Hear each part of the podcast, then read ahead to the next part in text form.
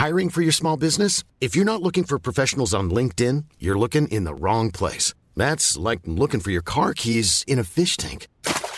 LinkedIn helps you hire professionals you can't find anywhere else, even those who aren't actively searching for a new job but might be open to the perfect role. In a given month, over 70% of LinkedIn users don't even visit other leading job sites. So start looking in the right place. With LinkedIn, you can hire professionals like a professional. Post your free job on linkedin.com slash people today. Bonjour à tous, Olivier D'Artigol, Jérôme Béglé, Geoffroy Lejeune, Paul Melun. Il y avait, il y avait le cordon sanitaire. Il y avait le vote barrage. Attends, il y a l'arc républicain. Qui ne veut rien dire. mais- Ça ne veut rien dire du tout. Rien de rien. Et tout le monde mouline là-dessus depuis aujourd'hui. L'arc républicain, en fait, ça ne veut rien dire. Et ce sont des mots ou des expressions valises qui ne veulent rien dire. Un arc républicain. Et tout le monde est là, on est ça. Je suis sorti de l'arc républicain. Ah bon? Je commande pas ça. moi. Mais attends, bah, Vous commandez, attendez, vous commandez pas ça. les, j'aimerais les qu'on- 90 députés RN, parle.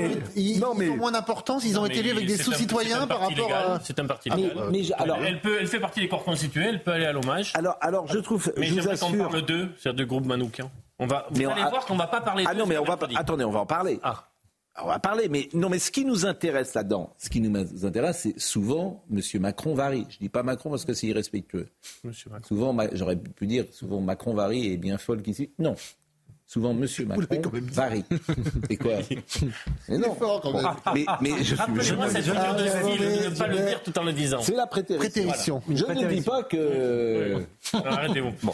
Non, mais ce qui est vrai, ce qui, ce qui m'intéresse là-dedans, c'est pas l'arc républicain, c'est Emmanuel Macron qui dit un jour blanc, un jour noir, etc. Bon. Mais là, je crois avoir compris pourquoi il a dit ça. Parce qu'il c'est une interview à l'UMA, donc il parle aux, aux Alors, lecteurs de l'humanité. Vous avez raison, effectivement, mais il a. N'aurait pas dit ça s'il avait donné une interview à Valeurs Actuelles mais ou il à... aurait- ou, euh, bon, bon, alors donc il a dit, j'estime que par leur Il a dit- position il a dit certaines l'inverse, personnes. Il dit l'inverse devant les médias où il s'exprime. voilà. Bon, je n'ai jamais considéré que le RN ou Reconquête s'inscrivait dans l'arc républicain. Mais c'est quel arc? C'est cet arc-là ou c'est Mais ça veut rien dire, parce qu'en fait, comme il peut pas dire, euh, je ne peux pas, euh, euh, comme il- je n'ai jamais considéré que le RN ou Reconquête euh, s'inscrivait dans la République, il peut pas dire ça. Non. Puisqu'ils sont dans la République. Alors il invente, mais pas que lui d'ailleurs. Enfin, Il invente l'arc républicain qui est, ça veut rien dire. c'est grotesque. Bah, ou- bah, en tout cas, tout le monde en parle. Donc euh, c'est ça qui est, il a réussi son coup d'une certaine manière. Bon, mais surtout, moi, j'y vois une petite attaque contre Monsieur Attal. Qui, en début février, avait dit le contraire. Mais c'est ça le vrai truc. Parce que depuis qu'il est Attal, depuis qu'Attal est Premier ministre, il ne cesse de lui briser les jambes. Par contre, nommer Belloubet derrière, c'est pas, c'est, c'est- c'est une ailleurs, manière. Il avait humilié euh, Elisabeth Borne en disant l'inverse. Elle, Bon, disait que le bien RN sûr. était un républicain, voilà. Et elle Donc, disait que certes- le RN était l'héritier du pétainisme. Bien sûr, donc certains disaient qu'il ne fallait pas travailler avec l'arc républicain. Moi, je considère que l'arc républicain, c'est l'émi- ça, c'est la meilleure définition que j'ai eue. Oui, Bien sûr. c'est vrai. Je trouve que Gabriel Attal, alors c'est la meilleure définition. Bah, il a raison. Elle Bah, bien elle est sûr. très bonne cette formule. mais elle est excellente. Donc, euh, Emmanuel Macron. Alors, vous allez écouter Emmanuel Macron. C'est un peu comme Georges Fenech, ils sont plusieurs, quand il disait sur le Rassemblement national ce qu'il n'a pas dit cette fois-ci. Bah oui, Vous êtes vache. avec Georges Fenech. Bonjour. Avec Georges. Non. Tim Fenech. Tim Fenech. Bon, Tim Fenech. Bon. Alors, Monsieur Macron, qui a le droit de changer d'avis, après tout, pourquoi pas, et jusqu'à demain matin. Tous les partis qui sont présents à l'Assemblée ont été choisis par nos compatriotes et qu'on ne fait pas de tri dans le- l'expression du suffrage universel et ce qui sort du scrutin. Il y a depuis le début euh, de cette mandature plusieurs textes qui ont été votés par euh, le Rassemblement national. Nous, avons simplement veillé à ce qu'aucun texte ne soit voté uniquement grâce aux voix du Rassemblement national. C'est d'ailleurs la critère que j'avais donné euh, lors de la loi immigration. Mais c'est tout à fait normal de dire qu'il peut y avoir des discussions et on ne va pas considérer que telle ou telle formation politique aurait moins de droits parlementaires, moins de reconnaissance. Par contre, ça ne change pas la doctrine. L'objectif du gouvernement, c'est de travailler, de constituer texte par texte des majorités et d'avoir ces majorités. Elles peuvent parfois être complétées ou grossies par des voix qui viennent de, de députés du Rassemblement national ou d'autres formations. Bon, euh, Monsieur euh, D'Artigol, mettez un casque, parce que je veux dire quelque chose de pas gentil. Il a dit ça dans le journal qui a pleuré la mort de Staline. Et vous voulez qu'on prenne la revue de presse de 53 Pascal Pro? C'est ce qu'on appelle, euh, c'est ce qu'on appelle. Bon, euh, attendez, je, mais je en crois pas que le Figaro a pleuré la mort de Staline. Ça m'étonnerait, Excusez-moi, ça, alors, ça m'étonnerait. pleurer, pleurer, Je veux dire, pleurer, je veux dire, parce que Non, moi, plus. moi, je peux vous dire que la, la une de l'humanité de oui. 53, il se trouve que je l'ai. Oui. Puisque je, je, n'ai- je ne fais qu'une collection, je collectionne les unes de morts célèbres. Et donc- je l'ai. Et je la vois régulièrement. Mais Le peuple du monde entier pleure le, le- le plus grand des, des, des, des Et Regardez les déclarations, les, Staline. décla- les déclarations de grands de ce monde, Oui. dont De Gaulle en 53, c'est en novembre, il me semble à vérifier, sur la mort de Staline. Attendez, C'est-à-dire De Gaulle a faites- Staline en Faites 53. attention. Attendez, non, je je, dis- oui, je suis prof je suis prof d'histoire, je peux vous dire que vous Non. seriez surpris Ah oui, de voir. Ouais. Non, parce qu'il n'y a pas encore le rapport Khrouchtchev, parce qu'il n'y a pas. Mais De vous Gaulle seriez était dans un rapport surpris- diplomatique, Oui, mais dans vous seriez surpris de voir Ah, non, mais comment écoutez, bon, oh, certains parlent de Staline en Olivier, 53, on est d'accord que le Parti communiste aussi français rompt avec le stalinisme très tardivement. oui, mais, je vous- oui, mais bien sûr. Donc Ah, voilà, ça on va fait des ça- procès historiques aux uns et aux autres. semaine. Mais, c'est- mais ça va être ça. Attendez, vous êtes rigolo. Ah. Vous, vous nous Il a fallu Mais- mais- attendre 80 ans pour que la résistance étrangère Non, et vous la résistance. Non, communiste fassent son entrée au Panthéon alors Oui. que les portes étaient fermées. Mais pas de polémique. parler d'eux. Mais nous allons parler de M. Manoukian. On parle pas de M. Manoukian, on parle de M. Macron pour le moment. Qui, a, l'expression alors, d'art. qui a. Mais, Non, mais ça, je confirme que c'est pas pareil. problème- je Le dis simplement. Le titre exact le de, titre du Monde. de l'humanité, titre du c'est le 6 mars. Deuil pour tous les peuples qui expriment dans le recueillement leur immense amour pour le grand Staline. Voilà, ça, c'est un ah, truc. Il fallait quand même Ah, non, c'est bien troussé. C'est très bien. Olivier, Olivier, ne, ne faisons pas de polémique. Non, Victor. pas ici. Hein, euh, et euh, je vous propose euh, simplement de dire que M. Macron a dit cette phrase sur l'arc républicain Non, dans le journal qu'a pleuré la mort de Staline. C'est Oui. tout. Non, mais c'est surtout dans le journal une, euh, vous, vous m'autorisez à le dire ou pas où qui, le le journal qui paraissait pendant la guerre. Voilà. C'est- Et puis, Ah, qui- alors là, si vous en rajoutez le journal qui paraissait pendant la guerre, vous n'allez pas vous faire d'amis avec euh, Monsieur Bon, oui. écoutez Raquel Garrido, parce qu'il est possible que pour le, une fois, nous soyons assez proches de ce Bah, c'est dit. un titre plat, euh, ce que Ah. fait le monde. Bon, écoutez Madame Garrido. Emmanuel Macron dit un jour zig, un jour zag. euh, à ce propos-là, euh, c'est- ni fait ni à faire. Un jour, Attal dit un truc, un jour, euh, Madame Borne dit un autre. Bon, ils se, sont mis les, pieds dans le tapis avec cette notion d'arc républicain. Ça n'existe pas, l'arc républicain. C'est une notion qui était euh, conçue par les macronistes pour justifier des alliances avec l'extrême droite et pour essayer de diaboliser la France insoumise. Voilà, donc tout le monde comprend maintenant que c'était fake, hein, c'est fake news. Je vous assure, on est, Ah. même nous, nous sommes complètement déconnectés. Il n'y a plus un Français qui pense Ouais, que le Rassemblement national Ouais. est un mouvement d'extrême droite. Il n'y en a plus un, quasiment. Plus un. Il reste peut-être Emmanuel Macron, ça doit être le dernier. Et euh, ces notions d'arc républicain, tout ça n'ont pas de sens. Effectivement, Ah. elle a raison, pour le coup, euh, elle a raison. Ces gens-là ont été élus, point.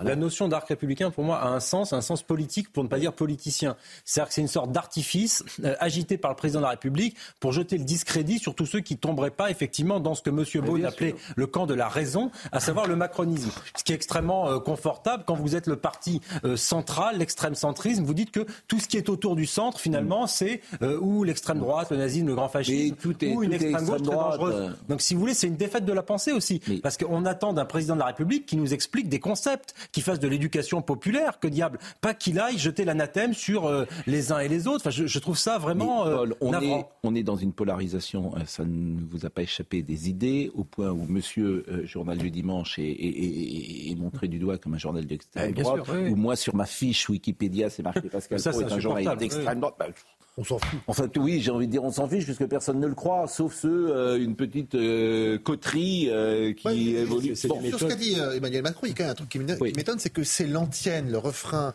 seriné depuis 30 ans autour du Front National, puis National, et ça n'a pas du tout marché. Ah, jamais. Donc c'est utiliser un moyen inefficace. Ah oui. euh, qui va encore faire gagner des dizaines de milliers de voix au Rassemblement National. Et, et j'avais l'impression que ce, ce refrain-là avait été rangé quand même un peu au magasin des accessoires, et il nous le ressort, qui plus est, pardon, dans l'humé- dans- dans l'humanité. J'ai rien contre l'humanité, mais c'est quand même un peu étrange que d'utiliser un, un vieux vocable, un, un- un mieux- un vieux mot valise qui n'a jamais fonctionné dans un journal. 3 millions 9 par an, hein, autrement vous, ça sort pas. C'est l'argent public. hein. Oui, mais d'autres journaux sont. D'autres- mais d'autres journaux. Mais là, c'est quand Mais même. vous êtes d'accord que, c'est le haut du panier, puisque là, nous défendons le pluralisme, il est très bien que l'UMA soit dans les kiosques. Mais, mais j'ai rien ça contre. apporte quelque mais chose. moi, je, n'ai rien contre, c'est l'argent public, c'est tout ce que je dis. Quoi. Oui, Enfin, mais on en pense qu'on en veut d'ailleurs, hein, l'argent public. euh, D'autres sont d'autres oui. titres aussi. Mais alors, c'est-à-dire qu'il y en a qui sont subventionnés et euh, comment dire, qui ne gagnent pas d'argent et qui euh, vendent à, à 10 000. Et puis il y a des chaînes privées qu'on veut euh, parfois attaquer Mais et qui n'ont pas Ça d'argent ne m'a public. pas échappé, mais je trouve très Nicole que CNews puisse euh, euh, diffuser ces émissions et qu'on puisse lire euh, l'UMA dans les kiosques. Bon, Voilà. Nicole Belloubet. Pourquoi je mets euh, Nicole Belloubet après l'arc républicain? Parce qu'en fait, ça participe, à mon sens, à la même ligne de- d'Emmanuel Macron qui se met en position d'opposition, si j'ose dire, qui se, contre son Premier ministre. C'est-à-dire que nommant Nicole Belloubet, il met en place les conditions d'un anti-Attal. Et ça aura duré 15 jours. Je suis moyennement d'accord là-dessus. Alors, on va l'écouter. Sur, euh, on, avait annoncé, on avait annoncé des classes de niveau. Oui. Visiblement, ces classes de niveau, si j'ai bien compris, elles, elles sont enterrées. Écoutez, Madame Belloubet. Je l'ai dit très clairement dès ma prise de fonction, je refuserai tout système de tri social dans notre collège. Et comment Ce n'est pas l'éviter, alors possible. Eh bien, on l'évite justement en travaillant avec les équipes pédagogiques qui, à différentes étapes dans l'année, pourront vérifier comment les élèves d'un groupe qui est en compétences faibles sur tel niveau est en capacité de les avoir acquises et de changer de groupe. on, on est bien d'accord sur le postulat que les élèves qui sont le plus en difficulté sont souvent les plus défavorisés. C'est la On est- raison On est, d'accord là-dessus. On est d'accord là-dessus. C'est la raison pour laquelle il faudra à certains moments les prendre à part pour leur donner des compétences au niveau des autres dans tel ou tel Ouais. domaine, et puis ensuite, à certains moments, rebrasser Mais donc dans les il y aura bien à un moment donné une concentration d'élèves les plus en difficulté et Sur- donc mais- les plus Mais défavorisés. Monsieur Duhamel, un élève peut être en difficulté sur telle compétence, par exemple la, la fluence en français, Ouais. et il peut être meilleur mais moins grande difficulté sur telle autre compétence en maths. Donc je il n'y aura pas le groupe des mauvais, si c'est ça que vous me voulez me faire dire, et le groupe des bons. Donc ça veut dire que c'est des groupes de niveau, mais il n'y aura pas des groupes avec les mauvais et les bons. Je n'ai pas dit ça. C'est du charabia. Je vous jure, c'est du Elle n'est charabia. pas claire, mais je pense pas qu'elle remette en cause les groupes de niveau. Je vais vous dire, Madame Belloubet, c'est Ah une bah, là, préfète. Non, non, mais Elle elle, vient de le le dit pas- dire. elle le dit mal, elle le dit mal, mais c'est une bah, préfète, elle fera ce qu'on lui dira. Voilà. On peut d'ailleurs argumenter. C'est euh, pas forcément gentil. on peut dit d'ailleurs elle. Il n'y a pas de colonne euh, vertébrale dans le macronisme, parce que passer Jean-Michel dire, elle Blanquer à Papendia, a- Non, elle, dit, a à certains moments, il y a des élèves qui sont mauvais en français, on les mettra dans les mauvais. la vérité, c'est qu'elle ne veut pas. D'abord, elle refuse la sélection parce que le mot sélection est un mot barbare aujourd'hui. Oui. Ça, c'est la première chose. Et ce qui est intéressant euh, dans, dans ce qu'elle dit, c'est qu'elle ne va pas au fond du sujet. Ce que ça voudrait dire, s'il y a des Mais cette euh, annonce, vous savez que classe de niveau. Je ne veux pas être technique, mais les, les collèges ont eu leur dotation horaire. Donc, ils ont vu qu'il n'était pas possible de mettre en place ces groupes de niveau. Quand bien même démonstration serait faite que ces groupes de niveau euh, sont euh, efficaces. Moi, je pense qu'il faut surtout un élève devant des classes et des effectifs plus réduits avec une homogénéité sociale et scolaire. prof devant des classes. Mais que fait le Premier ministre Vous qui avez été atteint de fièvre atalamaniaque pendant des semaines en disant La fièvre vous allez ah, ça, c'est pas mal. Vous allez voir ce que vous allez voir. Eh ben tant mieux. Que fait si vous me traitez de macroniste, tant mieux. voilà, au moins, vous, arrangez mes affaires, si j'ose dire. mais- Parce que jusqu'à présent, j'étais euh, rangé à l'extrême droite. Donc Non, je mais- passe ce sous. Que s'est-il passé Alors là, vous et redites encore C'est que je suis atteint de, hein. Ah, de fièvre. c'est- bah, sur la nomination de Gabriel Attal, Mais- vous avez vécu un rêve éveillé. Mais vous On a passé trois semaines Mais- mais- où vous n'avez pas. bon, Et- C'était quelque chose. Bah, J'ai alors- observé ce phénomène Et- attentivement. et- et ben, c'est très intéressant ce que vous dites. Je vous dis, vous arrangez mes affaires. Oui, je si sais, j'ose vous dire en ça. Mais vous savez pourquoi? Parce que je crois en l'homme, moi, monsieur. Ah oui. J'ai une part de naïveté. Ah, eh je crois, je, crois. euh, alors là, je me rends Que Moi, compte. je n'ai plus, oui. Ben, Oui, vous avez ça, mais c'est bien. je me suis dit peut-être. Et, et Et ben aujourd'hui, je me dis, c'est, ben non, j'ai dit c'est Là, on n'y fini. croit plus trop. C'est fini avec Madame Belloubet. C'est douloureux, ça va Vous passez à autre chose C'est non. Non, mais bon, c'est du, c'est du charabia. C'est du charabia. Qu'est-ce que vous voulez que je vous dise? C'est incompréhensible. Et Monsieur Attal n'a rien dit aujourd'hui, d'ailleurs, sur ce Non. sujet. Ah non. Si vous avez compris ce que dit Madame Mais ça veut Belloubet, dire qu'il n'y aura pas de groupe de niveau, je vous le dis. Oui. Oui, c'est pas son idéologie à Madame Belloubet. Et il n'y Enfin, aura pas d'uniforme. elle- elle- mais, est mais très- bien sûr, vous avez raison. Et en fait, rien ne changera. Et on sera toujours, et on sera toujours aussi nul au classement PISA. Ah, parce que l'uniforme va nous faire remonter au classement Ah, PISA. mais rien ne nous fera remonter, c'est fini. Si, il faut des profs Ah, des formés, profs des profs, Ah, bon. bien formés, devant des, des classes qui ne font pas 35 euh, Ça, élèves. pas- ouais. Mais euh, voilà, il faut, il faut, euh, voilà. Enfin, il y a aussi une réflexion à avoir sur la pédagogie. Geoffroy, ça, on vous dérange pas. si vous voulez dire un mot, n'hésitez pas à prendre la parole. hein. J'adore votre petit numéro Ouais. depuis le début. Bon, Geoffroy, monsieur. Et ensuite, Si vous- vous- si vous voulez. Pascal, excusez-moi. si- Vous avez travaillé hier dimanche, donc c'est- pour ça, vous récupérez lundi. Alors, je, je, comment dire, je reviens sur la polémique euh, de l'humanité plus ce qu'on entend sur l'école. Moi, ça me fait de la peine tout ça, en fait. Ça me fait vraiment de la peine. La vérité, c'est qu'il y a strictement aucune colonne vertébrale, aucun discours directeur, aucune vision, aucune direction euh, lisible donnée à tout ça. Ça fait sept ans qu'on le commente. Moi, en fait, je vais vous dire, je suis fatigué de ça, au sens figuré, bien sûr, pas au sens propre. Euh, je suis triste pour mon pays et je suis, mais je suis même inquiet en réalité. Et je pense que vous avez raison. Les gens qui nous regardent, les gens qui essaient de suivre ce qui se passe.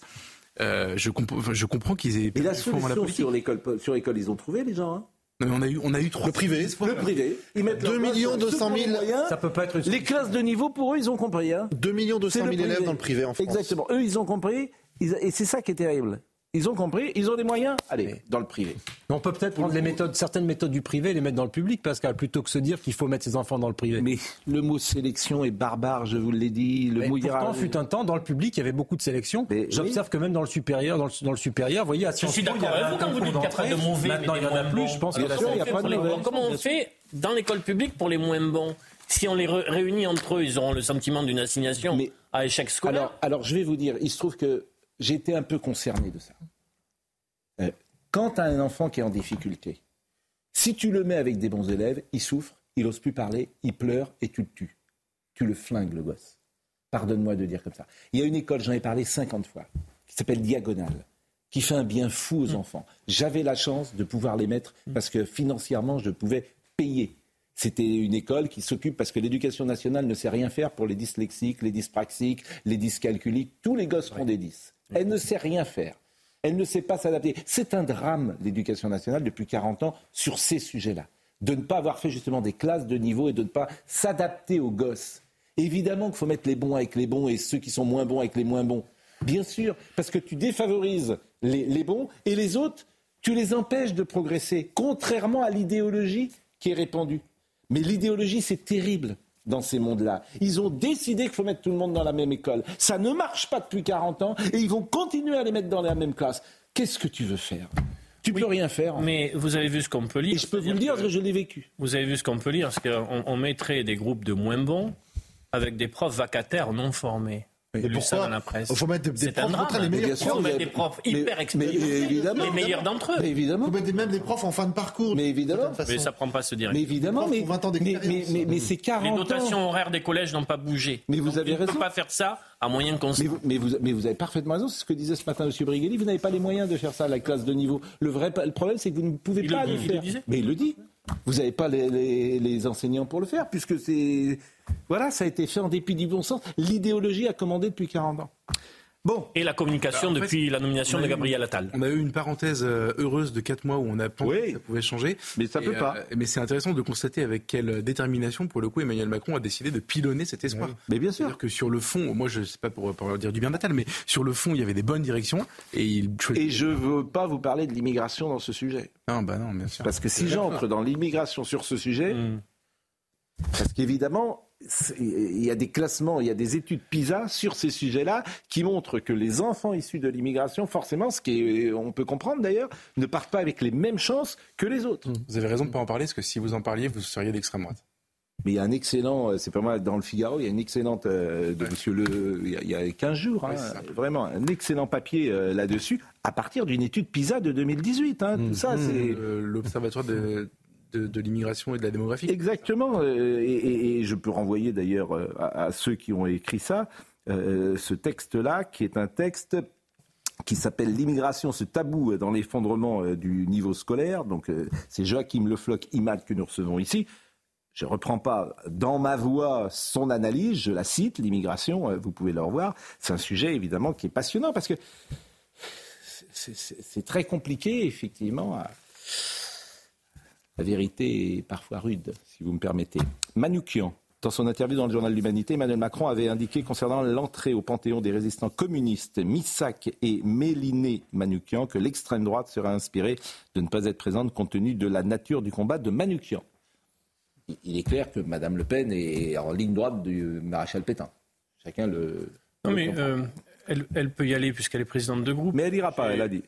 Il y a, il y a deux Euh, familles. Non, elle a dit qu'elle irait. Elle a dit qu'elle irait. elle a Ah dit qu'elle irait. Justement. Il y a le Bah, fils de ah ben moi, Joseph j'ai- Epstein, qui est quelqu'un de très important dans l'histoire du. Ah oui, elle a fait savoir qu'elle participerait à la. Puisque. Oui, je le fils de Joseph Epstein aujourd'hui, qui était le chef de l'Île-de-France des FTP main-d'œuvre immigrée, lui a demandé de ne pas venir. Si la jurisprudence Badinter et victime du 7 octobre s'applique, je, suis très attentif à la vie politique. Je n'ai pas différence. souvenir, je termine là-dessus, je suis très attentif à la vie politique.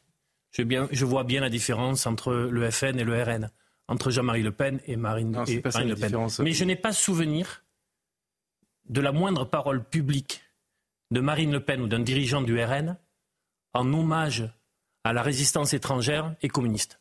Je n'ai pas souvenir de ça. Jamais. Et je ne pense pas que les universités d'été du RN commencent par une lecture attentive de la lettre de Misak à Méliné. Je ne le crois pas. C'est c'est pas le sujet. Le sujet, c'est. C'est le mien. C'est non mais c'est- de toi tout seul, tu peux avoir ton sujet, mais le Non, sujet c'est c'est match, aussi, du, c'est aussi du fils de Joseph Epstein. La On comparaison, lui répond quoi? Non, non, la comparaison entre une famille qui pleure un défunt qui vient de mourir, en l'occurrence Badinter, ou les, les, les victimes Ah. du 7 octobre, euh, qui demandent, parce qu'ils sont en plein deuil, à certaines personnes de pas venir, tu respectes, parce que comme le disait François Ruffin, tu ne peux rien dire à une famille qui est Oui. en train de vivre un deuil. Manoukian, il est mort il y a 80 ans. 80 ans. Et, et justement, Donc, la douleur 80 de la ans d'attente. Là, c'est l'histoire de France. 80 ans d'attente tu avant que les Donc, portes tu du Panthéon s'ouvrent. C'est Tu long. devrais- tu devrais, tu Donc pour eux, c'est quand même important la manière dont ça va se passer. Puisque mais, tu- mais- mais tu reproches au final, moi, de toute façon, je j'ai pas beaucoup d'intérêt au fait qu'elle vienne ou pas. Tu C'est pas, le- pas le sujet du jour. Tu reproches au RN de n'avoir aucun mot pour euh, Ah non, ces jamais. résistants. Euh, Elle veut venir à la panthéonisation, tu Non. devrais être super heureux. Geoffroy, tu peux quand même me dire que, devrais être super que content qu'elle Manoukian, Mais- Kolda, Kolga euh, Bankik, Elle que peut Joseph Epstein ne font Bon. pas partie du panthéon du RN. Mais elle Donc, peut venir à peux- la tu peux le dire On ça, oui. Je rappelle que euh, Misak Manoukian est un réfugié en France après le génocide arménien. Il est ouvrier à Paris euh, dans les années 20. Ça, c'est également euh, beaucoup des Arméniens qui entrent pas en panthéon avec lui. C'est l'histoire de l'Arménie. Ils aussi. viennent travailler dans Ça, l'industrie c'est important de des noter. années 20. C'est l'histoire de l'Arménie Oui. Et du, et de tous nos compatriotes arméniens Oui. Qui nous regardent d'ailleurs très souvent et qu'on peut saluer à travers ce euh, sont des Monsieur orphelins Manoukian. du génocide. Et qui, donc il compose de nombreux poèmes euh, publiés à, à titre posthume. Devenu militant communiste, il forme un réseau de résistance très actif, le groupe Manikian, où opèrent notamment polonais, hongrois, arméniens, italiens, la plupart de confession juive. De juillet à octobre 43, le groupe Manoukian met en œuvre près de 70 attentats. Le 28 septembre, le groupe abat en pleine rue euh, le délégué pour la France euh, de Fritz Sockel, nommé par Hitler plénipotentiaire au recrutement et à l'emploi de la main-d'œuvre. Euh, Plénipotentiaire, oui. Michel Manukian est arrêté le 16 novembre 43 et euh, le 15 février 44 sous le procès des 23 membres du groupe. C'est le troisième grand procès de l'occupation mené par les Allemands à grand renfort de propagande. Et Michel Manukian est fusillé avec 22 de ses compagnons. Donc effectivement, mon devoir est d'inviter tous les représentants élus par le peuple français. Est-ce au président de la République de dire qu'un élu du peuple français siégeant au Parlement est illégitime? Non. A-t-il dit à l'humanité, le président de la République n'a pas à faire le tri entre eux, comme pour l'hommage à Robert Badinter, dont les élus du RN étaient absents, l'esprit de décence, le rapport à l'histoire devrait les conduire à faire un choix. Les forces d'extrême droite seraient inspirées de ne pas être présentes compte tenu de la nature du combat de Manukian, Bah, c'est mais tout, je ne vais pas, tout. moi, par un geste arbitraire, en décider. Bon, Ce que je voudrais juste ajouter, mal- euh, vous euh, parlez beaucoup quand même. hein, Pascal, le, oh, le pluralisme ce soir, Pascal, juste le, le- le pluralisme est plutôt euh, très à gauche. Pascal, dans ce que vous avez vous en dit, prie. c'était juste dans le portrait de Misak Manoukian, Oui. en effet, les années 20 sur la main-d'œuvre immigrée qui vient, puis le climat dans les années 30 devient un peu plus difficile pour eux, et c'est surtout un très grand amoureux de la culture française. Mais Il passait ses journées mais dans la bibliothèque, il travaillait, Et- il a- et, et donc. Je, dois Euh, polémiquer avec vous, Olivier. c'était c'était pas obligé. Je Non, mais- reproche aux communistes de faire grand cas de Manoukian pour oublier le pacte, faire oublier le pacte Mais Molotov-Ribbentrop. ça ne me pose aucun problème. C'est-à-dire que pendant euh, 18 raison, mois, il s'est passé. c'est-à-dire Vous avez quand même changé de camp brutalement, et euh, vos héros sont Voilà. post-1942. Alors, il ne me- il- il ne Et m'échappe c'est et pas. c'est historique, ce que je dis, c'est pas polémique. Le pacte germano-soviétique ne m'a pas échappé. L'opération Barbarossa ne m'a pas échappé. Je sais très bien la manière dont ça se passe. Est-ce qu'une fois, un jour seulement, comme disait l'autre, tu pourrais dire d'accord, il y a eu C'est ça Jacques Brel, l'autre. Oui. Exactement. Est-ce que tu pourrais dire oui, il y a cette Hmm. histoire-là Et je rends hommage, Hmm. ce qu'a fait Mauriac, à, aux militants communistes qui ont payé un très lourd tribut. Je fais. Même si c'est après 40 ans. Mais- Est-ce qu'on peut, qu'on Il dire une il fois y a deux faces dans la résistance communiste. Non, mais- Il y a la face. Et je voudrais que. Bon, euh, j'entends ce que vous dites. Mais Ah bah, juste- c'est j'ai juste- pas. Non, mais on est scotché à 42. Je- Il y a un moment. Bah, attends, Oui, mais c'est non, un mais attendez, Voilà. mais Manoukian, c'est pas à 70 Je veux dire, alors, 41. alors euh, ou à 41, donc vous avez Emmanuel Macron qui explique en gros, en filigrane, que Marine Le Pen est l'héritière du maréchal Pétain. mais pardon, mais- Et vous, vous ne m'expliquez que euh, de l'autre Manoukian, côté. c'est pas Bon, 88 Si, mais Manoukian- Je veux dire, qu'est-ce que vous voulez que je vous dise Il Tout ça, les gens qui nous écoutent. Non, non, mais la pause. Manoukian est arrêté en pu dire un mot. 39 parce qu'il est membre du Parti communiste français. Il demande sa libération pour aller se battre. Bon, Olivier, je, mais c'est une histoire qui Mais oui, mais je suis d'accord, mais on n'entend que vous. C'est vrai. Non, mais juste d'un mot. Et si on s'amuse à faire la généalogie de tous les partis politiques d'aujourd'hui et tous les courants politiques sur ce qu'ils ont fait en 1940, pardon, mais le centre-gauche nous a donné un certain nombre de très hauts dignitaires de Vichy. Oui. Et donc, si on veut vraiment se poser des questions, on peut parler d'Adrien Marquet, le maire de Bordeaux, on peut parler de, de Maurice Papon, on peut parler de beaucoup de gens, de Bousquet. Bah, de Laval, beaucoup qui est quand même de issu de la- la chambre de si vous voulez, 36. Allez, on va marquer une si pause. on fait ce procès-là au Rassemblement national aujourd'hui, on peut le faire au Parti socialiste. Donc c'est Bon, complètement. on va marquer une pause. Et vous voulez que je vous parle du Conseil d'État pendant la guerre aussi? Bah, de beaucoup de juges. Le Conseil De d'État. beaucoup de juges. Le Conseil d'État, c'est de intéressant. juges. De Bon. beaucoup de juges. Oui, bon. de juges. Et sur le statut des Juifs, vous voulez que je vous parle De du de Conseil d'État De Bon, bah de non, je ne vous en parlerai pas. Pardonnez-moi, je ne suis pas comme ça et je ne ferai aucun. Quatrième prétérition de de voilà, la soirée. donc je vous connais. Bien sûr que, bon, évidemment, Conseil d'État, toujours euh, là où il faut. À la pointe de la résistance. À la pointe de la résistance. Non, bon. La pause, Vite, à tout de suite. J'ai une crampe. Vous propose de terminer évidemment avec euh, l'hommage et la panthéonisation euh, de M. Manoukian. Euh, ce que je vous propose, c'est de citer peut-être Arnaud Klarsfeld, il y a quelques minutes, qui a écrit Exclure le RN de l'hommage à Manoukian n'est pas une bonne chose pour la cohésion des Français. Un grand nombre d'hommes de la droite extrême patriotique sont morts aussi en combattant les Allemands. Bousquet, Le Guet, Papon étaient au centre gauche avant 40. Il faut penser à l'unité de la nation. Il dit comme moi. Je précise, c'est M. Klarsfeld qui, euh, Oui, qui- qui qui- dit cela. pas Arnaud Klarsfeld. Bon, on a terminé euh, sur ce euh, sujet. Euh, L'autre sujet important euh, du jour, c'est cet euh, imam euh, que vous avez, dont vous avez sans doute entendu le prêche qui peut euh, Le drapeau effectivement tricolore. ouais. oui. Euh, je vous propose d'abord d'écouter euh, précisément ce que dit euh, euh, Madjoub Madjoubi lors euh, d'un prêche, et c'est Nicole Maisonnet, euh, qui est députée du Rassemblement national, qui avait mis cela sur les réseaux sociaux, figurez-vous. Tous les gouverneurs dans toutes les gouvernances vont chuter. C'est fini. Alhamdulillah. On n'aura plus tous ces drapeaux tricolores qui nous gangrènent, qui nous font mal à la tête, qui n'ont aucune valeur auprès d'Allah. La seule valeur qu'ils ont, c'est une valeur satanique. Vous voyez tous ces drapeaux qu'on a là, qu'on lève là dans les matchs, oh, et on crie, on tape le musulman sur ta tête, et on l'insulte de tous les noms, c'est drapeaux sataniques qui ne valent rien d'Allah. Ce qu'ils les ont imposés, c'est tout simplement- pour qu'on se déteste. Que la haine, elle soit créée dans nos cœurs. Pour qu'on s'aime pas. Pour qu'on mette les drapeaux devant la valeur de la ilaha illallah. La ilaha illallah, elle est derrière. Euh, ces slogans, ils sont devant, malheureusement. Eh bien, tout cela n'aura plus qu'une valeur. C'est un pur discours salafiste, puisque c'est un homme qui récite le catéchisme salafiste. Et dans cette doctrine, eh bien, c'est le retour aux origines de l'islam, l'âge d'or. Et à ce titre, euh, on rejette tous les apports euh, de la modernité, à commencer évidemment par les États nationaux. Bah, il faut être clair, dès l'instant qu'un imam met les valeurs de sa religion au-dessus des valeurs de la République et de la France, il doit être expulsé, en tout cas, ne doit plus parler. Ce qui est, intéress- oui, ce qui est intéressant, c'est que c'est un député du Rassemblement national qui a mis cette, euh, voilà, qui a mis ça. C'est pas des musulmans qui étaient présents dans le prêche, quand même.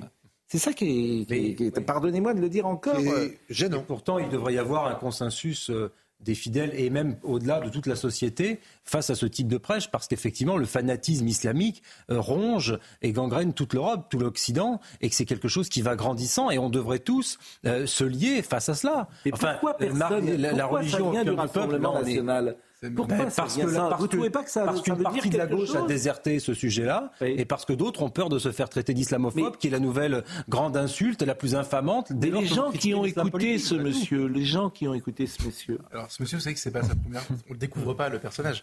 Il est déjà, euh, il était déjà dans le viseur des renseignements. Figurez-vous, on avait fait un papier dans le JDD il y a trois ou quatre mois, euh, et pour justement ce type de propos. Et il a été plutôt aidé par la municipalité. Moi, je connais bien l'endroit. J'ai grandi là-bas, euh, et donc euh, je connais la population. Je, je connais, je fréquentais pas la mosquée, mais je connais ce type d'imam, euh, et je sais à quel public il s'adresse. Vous avez raison de dire que s'il n'y a pas de protestation dans la dans la mosquée, c'est parce que les gens sont globalement assez d'accord avec lui. Il s'est d'ailleurs depuis expliqué en disant attention, je me suis trompé, je me suis mal exprimé. C'est pas le drapeau tricolore que je visais, mais le drapeau multicolore, c'est-à-dire LGBT. Donc le gars pense qu'il va sauver son cas en disant ça. Mieux. Je suis d'accord. On, on est sur un strike euh, dans tous les domaines. Mais là-bas, les gens savent qu'il est comme ça et il a été plutôt aidé, encouragé, etc. Jamais la municipalité, par exemple, de Bagnols-sur-Cèze a dit attention, on en a un dangereux. euh, voilà. La parce que c'est pas la, pre- c'est la première fois que ça sort euh, comme Oui, ça, publiquement sur les réseaux Alors, sociaux. parce que ça a été filmé. Mais quand on fait un papier Après, euh, mois dans, dans le JDD, oui. c'est les renseignements La- qui alertaient déjà. La question, c'est est-ce que la République française va être contrainte de former ses imams? Est-ce qu'il va falloir des écoles pour imams en France Moi, j'étais hostile à ça pendant très longtemps. Euh, oui, mais est-ce qu'on peut faire confiance à l'islam pour fabriquer des, ces imams? Non, mais je n'ai pas la réponse, je pose la question tout à trac. Ben, Et quelle serait la Alors légitimité d'un imam formé par la France aux yeux des. Oui, mais euh, au moins il, a- il aura chose- il sera rassurant et il aura un discours encadré. Je suis d'accord. Moi, je me demande si on va pas. tu veux un concordat? Qu'est-ce que tu veux? Ben, je veux pas un concordat, je veux simplement que la formation des imams soit encadrée, surveillée. Bon, écoutez Tarek, assurée par Tarek euh, au-dessus de tout soupçon. Écoutez Tarek Oubrou qui, euh, lui, euh, a réagi. C'est l'imam de Bordeaux, je crois. de Bordeaux. Ce sont des propos inadmissibles, délirants et dangereux vu euh, l'impact que cela pourrait avoir sur euh, une jeunesse déjà vulnérable. C'est ce type de discours qui nourrit ce que j'appelle le séparatisme mental, qui aboutit à un séparatisme sociétal vers euh, peut-être un séparatisme violent. Euh, tant que nos imams n'ont pas euh, étudié la théologie préventive, calculé l'impact des discours religieux sur une communauté qui est dans une situation sociale et psychologique vulnérable, eh bien, ils ne doivent pas être habilités à, tenir des propos devant des fidèles. Il y a un problème de formation des imams. C'est un, on a l'illustration euh, ici d'un serment brouillant, confus, où il mélange tout. Ah, il dit euh, Il parle beaucoup plus finement ce que je tentais de dire tout à l'heure, c'est qu'il y a un problème de formation et comment on contrôle la formation des imams. Non, mais il a parfaitement raison, Monsieur Aubeau. Mais le vrai sujet, c'est que dès qu'on parle euh, de l'intervention de l'État ou des pouvoirs publics ou de la démocratie dans les religions et notamment dans l'islam, le problème, c'est que les, comment dirais-je, les musulmans modérés que l'État choisit de, de, d'aider, de mettre en avant, je pense à l'imam Chalgoumi ou à Tarek Oubrou, sont eux-mêmes mar- marginalisés au sein de la communauté. C'est ça la vraie difficulté. Menacés. Et, et- et menacés de mort. Et donc, il faut vraiment penser à eux et soutenir leur courage. Mais le problème, c'est aussi de se dire comment l'islam peut s'organiser en France pour, eh bien, euh, euh, montrer son versant modéré. C'est une, c'est une question. Euh, je fais juste un, un petit retour sur euh, le- la panthéonisation de. reçu un SMS. Mm, et- et exactement, parce que c'est intéressant aussi de, de rappeler que le groupe était d'abord connu sous le nom de Manoukian, Bogzov, Reyman. Et c'est vrai que c'est le Parti communiste qui l'a rebaptisé euh, Manoukian à partir de 1950. Donc je voulais pas, euh, évidemment, ça n'enlève rien à M. Manoukian, C'est juste. mais euh, que M. Boksov et, et Reyman Et la tête du réseau était Joseph Epstein, qui a été Soit- soit arrêté associé. en novembre 43, qui a été torturé six mois sans donner un seul nom, y compris pas le sien, et qui est mort euh, fusillé au Mont Valérien, mais le 11 avril, lui, 44. important de- d'être précis. Euh, autre sujet qui pouvait euh, nous euh, intéresser, et ça c'est quelque chose qui était dans l'actualité bien sûr, c'est ce qui s'est passé au Rassemblement national avec une prise de guerre d'une certaine manière. Monsieur Légéry, euh, vous allez voir qui est Monsieur Légéry, haut fonctionnaire, énarque, ex-Frontex, c'est une personnalité assez forte qui rejoint les rangs du Rassemblement national. Je vous propose de voir le sujet d'Élodie Huchard parce que ça peut être assez important pour le RN. Fabrice Leggeri est né à Mulhouse en 1968 et a étudié l'histoire contemporaine. Diplômé de l'ENA, il a travaillé au sein du ministère de l'Intérieur dans la section trafic transfrontalier des frontières et des visas avant de rejoindre la Commission européenne puis Frontex en 2015. Il explique au journal du dimanche avoir mûri sa décision de se lancer en politique pendant deux ans. Dans cette vidéo, il justifie son choix. Frontex, c'est l'agence européenne de garde-frontières et de garde-côtes. En principe, elle aide les États à contrôler les frontières contre l'immigration illégale, contre la criminalité internationale, et elle aide les États à expulser les migrants illégaux.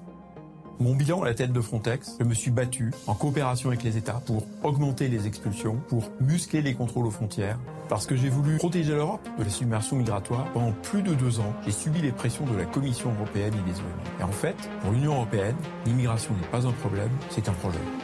Le Rassemblement national compte sur lui pour illustrer l'incapacité d'agir de l'Union européenne. Placé en troisième position sur la liste du parti, il sera aujourd'hui aux côtés de Jordan Bardella pour un déplacement sur le thème de l'immigration. Et précisément, euh, lors de ce déplacement, Jordan Bardella a pris la parole.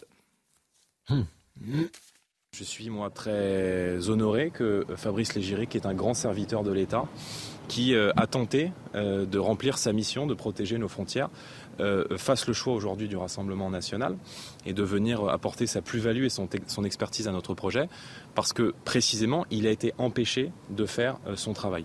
L'Union européenne ne considère pas l'immigration comme un problème, mais comme un projet. Moi, je la considère comme un problème, et nous serons dans le cadre de ces élections européennes les candidats de la France qui ne peut plus prendre sa part en matière d'immigration. Fabrice Leggeri, vous l'avez compris, qui était à la frontière italienne aujourd'hui à Menton, s'est exprimé. Je vous propose de l'écouter. Je rejoins la liste de Jordan Bardella et du Rassemblement national parce que je crois que le 9 juin, c'est euh, la réponse utile pour remettre la France et, l'Europe sur la bonne voie. Jordan Bardella a expliqué euh, comment euh, nous devons effectivement reprendre le contrôle de nos frontières, la frontière européenne, la frontière extérieure européenne et la frontière française au, niveau, au niveau national. Et donc j'apporterai mon expérience, mon savoir-faire. Bon, c'est pas n'importe qui, je le rappelle, c'est l'ancien directeur mmh. de Frontex qui était l'agence européenne mmh. du contrôle des frontières. Qui était nommé par Bernard Cazeneuve. Oui, donc c'est, ça peut interpeller intellectuellement, même ceux qui ne sont pas tout à fait d'accord avec le Rassemblement national, ce qui est votre cas. Ça peut quand même vous dire, oui, tiens... que, que M. Légeri avait hésité longuement entre entre sa participation à la liste LR ou la liste RN. Mm. Je ne sais pas sur quels critères très précis il a plutôt orienté son choix vers RN. Peut-être Bah, pour des raisons euh, peut-être parce qu'ils ont de, plus de chances d'élection, peut-être. Ah oui, de chances Ouais, peut-être d'y arriver. Non, en tout cas- ça, ça dit, ça dit quelque chose parce que Mhm. c'est vrai que ces profils-là qui rejoignaient la politique il y a 15 ans, ils allaient chez les Républicains. Et aujourd'hui, je pense que ça n'est jamais arrivé de euh, quelqu'un de ce niveau-là. Aussi capé. Il était aux responsabilités il y a deux ans et en plus aux responsabilités au niveau européen. C'est pas, il y a déjà eu des hauts fonctionnaires qui sont allés vers le Rassemblement national, mais ils étaient en fin de carrière. C'était un peu le dernier boulot de leur vie, etc. Ou des élus qui euh, revenaient parce qu'ils étaient plus investis dans leur parti. Là, c'est quelqu'un qui, euh, il y a deux ans, euh, était encore à la tête de cette agence.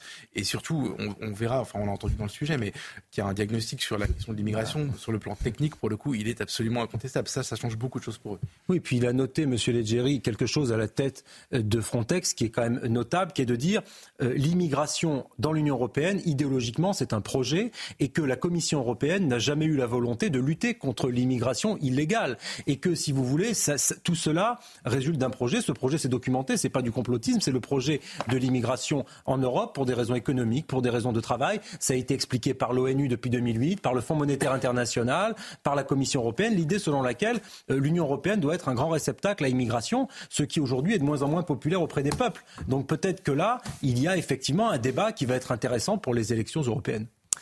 Ursula von der Leyen, précisément après des mois de silence, l'ex-ministre allemande a annoncé ses intentions à l'issue d'une réunion de la CDU aujourd'hui à Berlin, elle de se représenter à un second mandat Commission euh, européenne. Elle a 65 ans, elle a annoncé aujourd'hui être officiellement candidate. Euh, c'est du côté des chefs d'État et de gouvernement sa prolongation de 5 ans de plus. C'est les chefs d'État hein, qui euh, décident. Je la trouve insignifiante, Madame Van der Ah non, elle n'est pas insignifiante. Je trouve que. Ah, ça, c'est pas le mot qui- mais, euh, pas le mot qui Delors, convient. euh, Barroso Oui. incarnait quelque chose, voulait dire quelque chose. Elle, je la trouve peut-être habile, mais je ne sais pas. Non plus. C'est pas- elle est Je- ni insignifiante ni habile. Je, je Là, que c'est non, vous avez le droit à une troisième chance. Non, non, non, Troisième je- adjectif. je dis. Je trouve que c'est pas grand-chose. Voilà. C'est-à-dire qu'elle n'a pas de, elle n'a pas de charisme personnel pas grand-chose pour qui a en imposer au chef d'État au Je gouvernement pense- européen. je pense Alors que Delors et c'est- Barroso, ils avaient une Je vais vous dire, personnelle je pense que c'est c'est une dure, si j'ose dire, une idéologue pure et qui veut imposer un monde à euh, des peuples. Et ce- ces peuples ne veulent pas du monde ça, qu'elle c'est veut leur imposer. C'est ce que j'ai sur l'immigration, c'est-à-dire qu'elle est complètement à rebours. dit à Macron, vous êtes engagé dans la négociation, vous continuez. Macron n'aura pas son mot à vrai dire pour le d'ailleurs. Mercosur. C'est une dure et elle veut imposer, elle veut passer en, fo- bah, elle veut passer en force. Les peuples ne veulent pas de cette Europe-là. Vous pouvez prendre ça dans tous les sens. Les peuples ne veulent pas de cette Europe-là, ni sur l'agriculture, ni sur l'écologie, ni sur rien. Et c'est ce qui très certainement sera dit aux prochaines Ni sur les relations internationales. Ils n'en veulent pas et de- ils n'en veulent pas depuis 2005. Hein. Euh, oui, mais c'est pas ce qu'ils ont montré dans les deux précédentes élections européennes. Puisque les partis pro-européens ont toujours été majoritaires dans. euh, Pour, pour cette Europe-là. pour cette Ils Europe ne veulent pas de cette Europe-là. mais Pour cette Europe-là. Les partis qui sont le mieux Il nous reste représentés 11 à. Strasbourg sont des partis qui veulent cette Europe-là. Il nous reste 11 minutes. Je voulais juste vous montrer. Je voulais, les agriculteurs, il y a une image que, euh, oui, ça repart et puis c'est un peu violent là quand même à Marseille, donc ça peut être inquiétant. Marseille a été bloqué par euh, les tracteurs. Je ne sais pas si on peut voir les images sans voir euh, le sujet. Mensonge de la part de Monsieur Rousseau, a dit Patrick Legras, qui est un des responsables de la coordination euh, nationale rurale.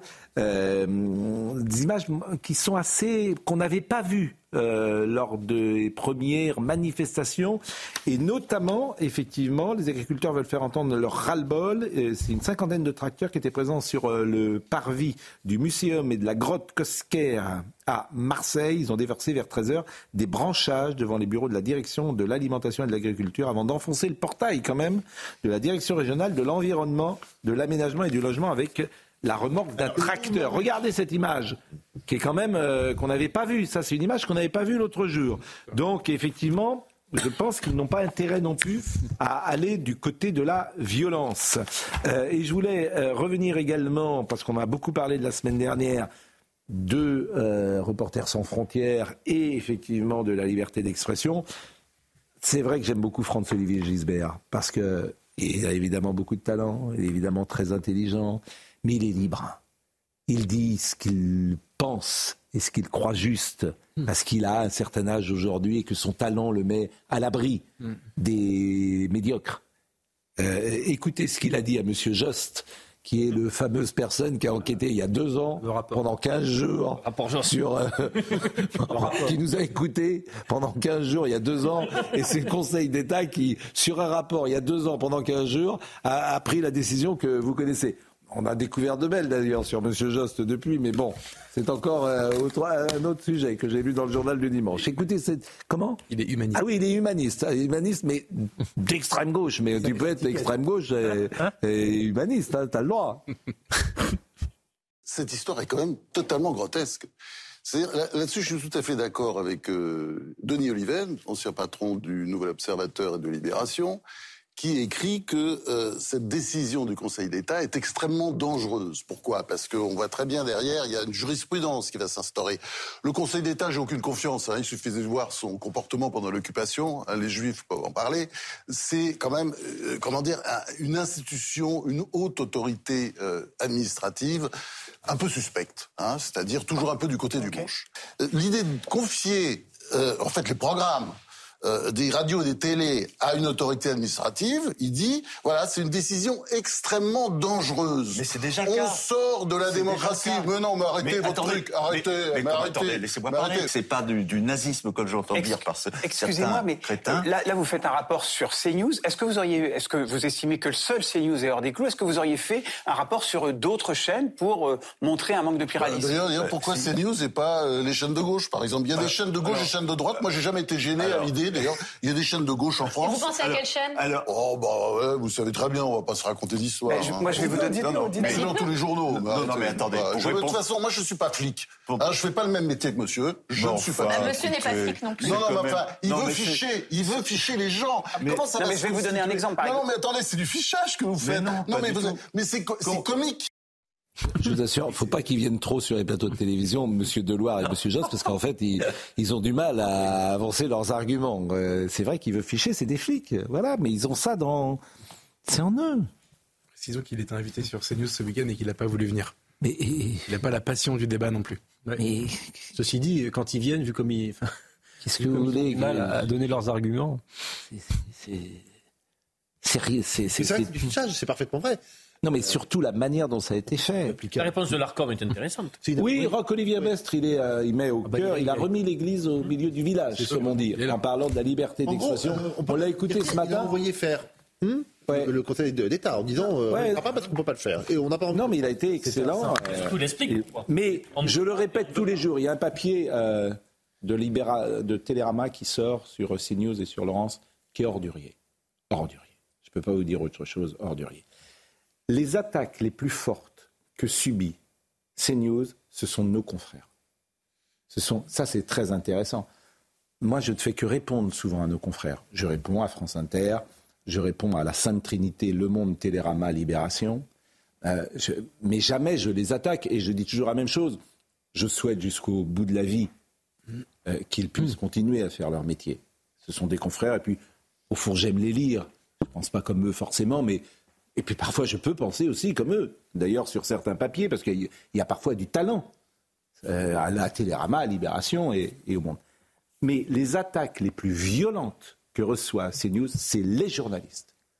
C'est-à-dire que CNews a mis par terre tout leur système. Pourquoi? Parce que des voix nouvelles sont entendues sur ce plateau qu'ils ne veulent surtout pas entendre, qui ne sont pas entendues ni à France Inter, ni à Télérama, ni à Libération. Donc évidemment, c'est un monopole qui leur a été enlevé. Mais ils sont les bienvenus ici. Moi, je les, Monsieur Le Monde, Monsieur Libération, Monsieur Télérama, s'ils veulent venir, Madame France Inter, qu'ils viennent. Je ne doute pas qu'ils soient aussi bons que Monsieur Jost et Monsieur Deloire. On pourra échanger, je m'aperçois qu'ils viennent pas beaucoup. Bon, on va se terminer par un sourire, si vous le voulez bien. Ce matin, on a passé un moment merveilleux ce matin. On était avec Nicolas Sédou, qui est quand même le patron. La Gaumont. Ouais. Est-ce que vous avez le film qui a coûté le moins cher et qui a rapporté le plus? Ah non. Film français? Film français.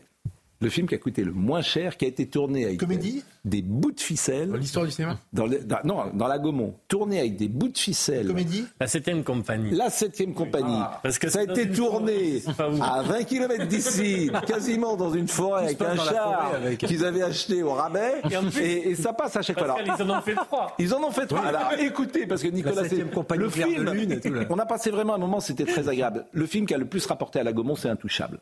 Oui. Voilà. Mais Intouchable, ça avait euh, coûté beaucoup d'argent. Il produit 10 films par an à peu près, euh, Gaumont. Bon, il gagne de l'argent, et il y a aussi Netflix avec, euh, par exemple, Arsène Lupin et tout ça. Bon. Et puis, c'est la Gaumont, c'est l'histoire du cinéma français. Mais écoutez le passage de M. Nicolas Sédou, que je salue peut-être s'il nous regarde. On a vécu un moment délicieux avec lui.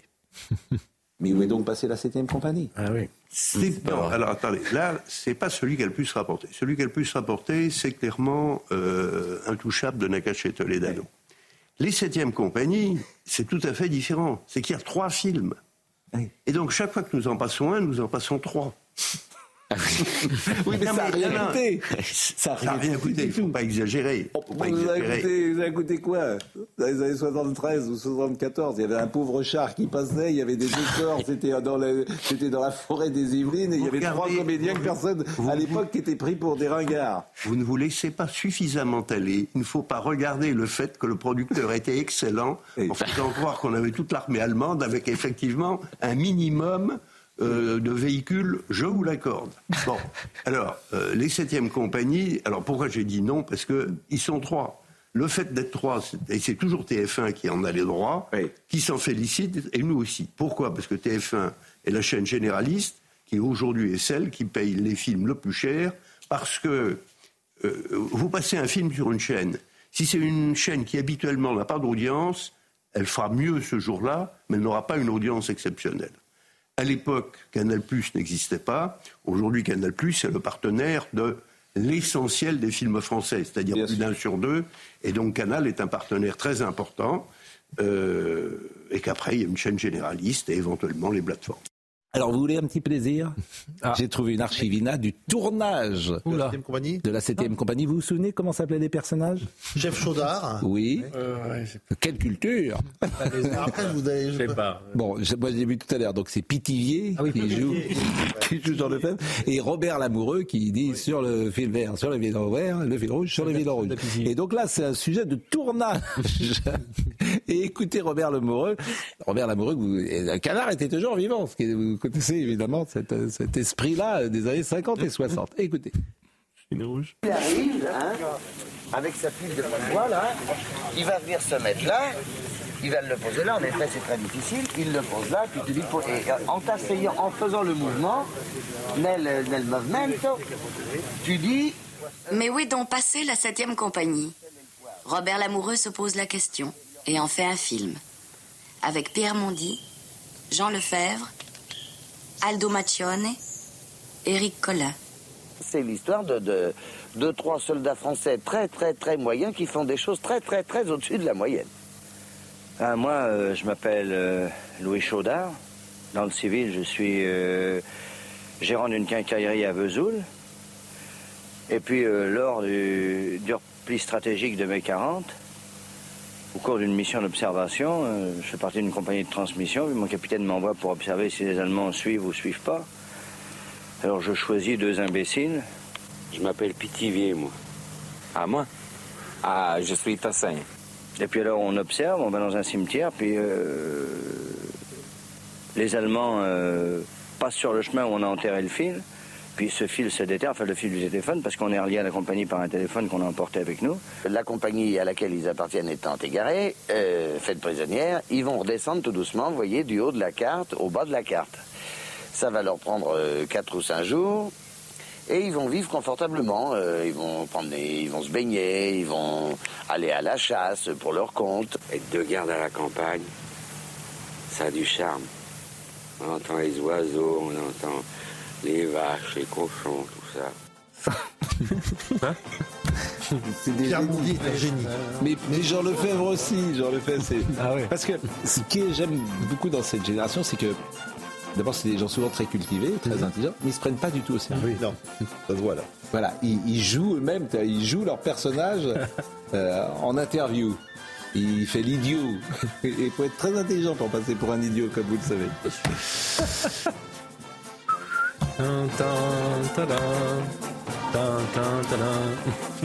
Chef Chaudard Chef Un peu de légèreté dans notre. euh, L'actualité est tellement sombre, mais c'est vrai que vous pouvez revoir hein, ces émissions sur euh, cnews.fr.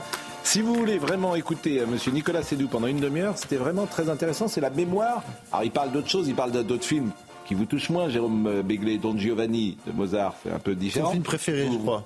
Comment Il dit que c'est son film préféré. Et qu'il n'y a plus de stars. Ah oui, il n'y a plus de stars. Comment il me méprise, Don Giovanni Mais non, mais je vous taquine. Évidemment que, euh, bon. Don Giovanni de, de Beethoven Bien sûr. Ah, vous- ça- bah, déjà, je, je suis, je, je- je suis content que vous sachiez que Beethoven n'est pas un chien, parce que j'avais. J'avais- la semaine dernière. J'avais Ouais. peur. Vous m'auriez posé la question la semaine dernière, j'aurais dit c'est un chat. J'avais peur que vous pensiez que c'était un. Bon. Euh, il dit aussi qu'il y a des films qui peuvent plus faire. Alors il a dit Rabbi Jacob, il a cité Emmanuel. Mais tous les films ne peuvent mais, mais Emmanuel vient d'être fait. Et oui, mais. Et, donc on Je a veux dire, hâte de voir. aucun des films moi, que je vois des années 70, ne- tous les films de Bertrand Blier, vous pouvez plus le faire. Beau-père, tenue de soirée, les valseuses, tout ça, vous pouvez. Emmanuel vient d'être fait. Oui, mais fait. oui, mais pas pas. euh, C'est ça, pas vos souvenirs d'enfance, je comprends. Mais je, je lisais euh, hier, euh, Daniel Thompson disait un, un éléphant, ça, trompe, ça trompe énormément. Lorsque Victor Lanoux entre dans le vestiaire pour euh, voir les douches et surtout voir les filles qui sont dans les douches, cette, cette simple scène-là, c'est elle, c'est elle qui le disait d'ailleurs, elle, elle peut plus être tournée. Si. Mais si. Ah ben moi je pense Vous êtes, pas. vous êtes, un- vous êtes pessimiste. Ah, je pense pas, Olivier. Je, crains pense que, que- si Victor Lanoux, si un personnage entre dans euh, un vestiaire où des femmes sont en train de se doucher, je pense que la critique le lendemain souligne ça avec euh, précision. Oui, mais. Certaines critiques, c'est une chose, les adolescents, ça va être- Peut-être. hein, bon, bon. En tout cas, c'est à vous ce soir. Bon, euh, on va euh, parler dans un instant euh, des images qui nous viennent d'Israël. Où L'armée israélienne vient de diffuser les images de l'enlèvement du petit Kfir Bibas. C'est la première fois qu'il montre ces, ces images. Euh, il les montre pour la première fois. Et euh, on sera en ligne avec le, le colonel Rafovitch qui va nous expliquer pourquoi ce soir, euh, Kfir aurait eu hier 13 mois précisément. Voilà, on va en parler dans, dans un instant. Et retour évidemment à une actualité plus tragique et plus dramatique. Jean-Luc Lombard était à la réalisation, David Tonnelier était à la vision, Marc Fontaine était au son. Benjamin No, Robin Piette et Guilhem Lafache, que dites-vous? C'était lui au son aujourd'hui. Oui, toutes ces émissions sont retrouvées sur cnews.fr et si vous voulez revoir le monologue de notre ami euh, Olivier D'Artigol, cnews.fr, vous pouvez voir, bien évidemment. Merci. Vous savez combien on vous aime et euh, demain, euh, effectivement, après-demain, mercredi, demain, 18h. nous serons avec vous et tous ensemble d'ailleurs pour communier ensemble. Bien évidemment. Bonne soirée.